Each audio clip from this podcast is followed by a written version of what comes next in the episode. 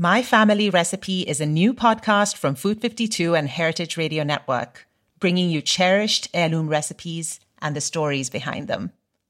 Listen and follow wherever you get your podcasts.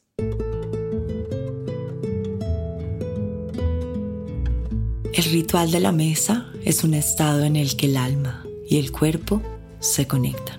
Quizás como el sexo, para mí, este ritual, el de la comida, comienza con un delantal.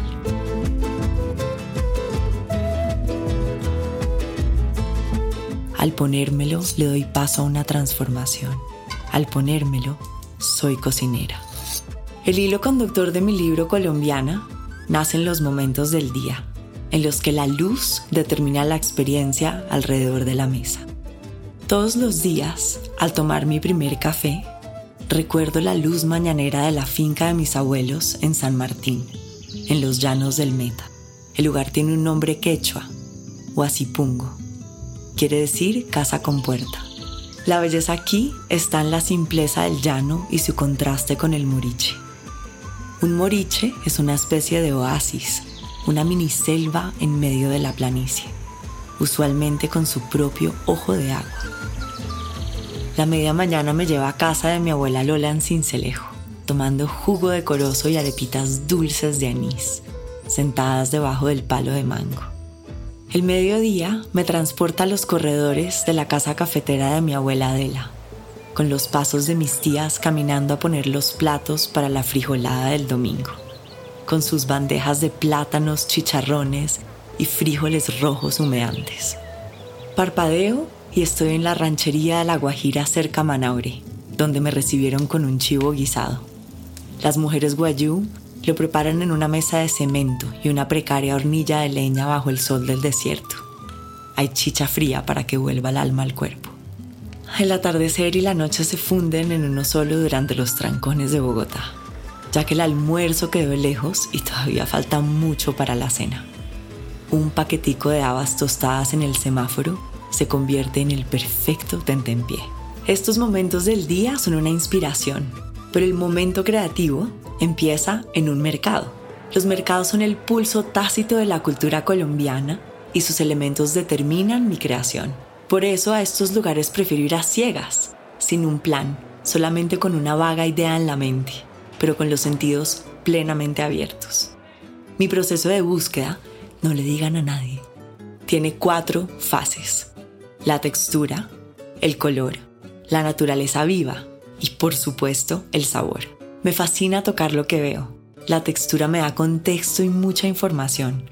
Las cáscaras de la guanábana, el brillo de las pepas de guama, la carrasposa hoja de bijao que sirve como envoltura natural al bocadillo veleño, las hojas como perfecto recipiente, sofisticadas, los textiles de los artesanos con sus fibras naturales, todos estos son lienzos ideales para la mesa. Siempre he invitado a que las personas coman con los ojos.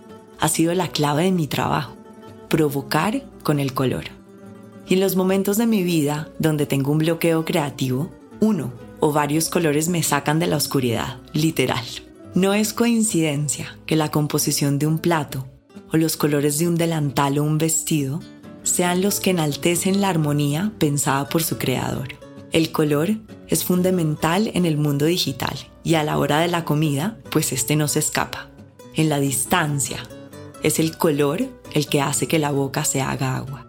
Y ya que la biodiversidad de Colombia no tiene competencia, el uso de elementos florales y naturaleza viva es natural a nuestra mesa.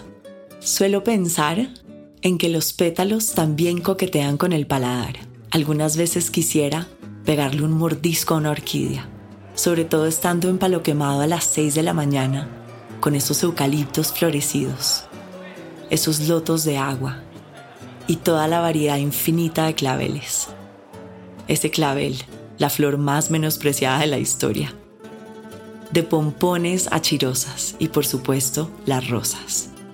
Las rosas invitan a un muy siempre bienvenido caldo de costilla. Pero la cumbre de todo proceso culinario es su majestad, el rey sabor. El sabor es la razón por la que estamos aquí.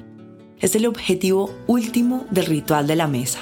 y de esta puesta en escena. Innato para muchos y esquivo para casi todos. Este juego de la sazón ya lo conocemos. Lo dulce y lo salado. Lo picante con lo ácido. Toda combinación es placer. La comida colombiana empuja el límite de estas mezclas, haciendo por ejemplo vinagres de frutas tropicales. Qué delicia un vinagre de coco o uno de mango. O quizás una bolita de tamarindo con azúcar. La comida, igual que la felicidad, son efímeras. Una cena se hace memorable solamente si estos cuatro elementos dejan huella en el invitado. Por eso, esta cena, creada para ustedes, no es nada sin ustedes. Amigos, comensales, parceros, epicúreos, los invito entonces a que se unan y sean parte de esta cena. Denle vida en sus paladares y longevidad en sus memorias. Buen provecho.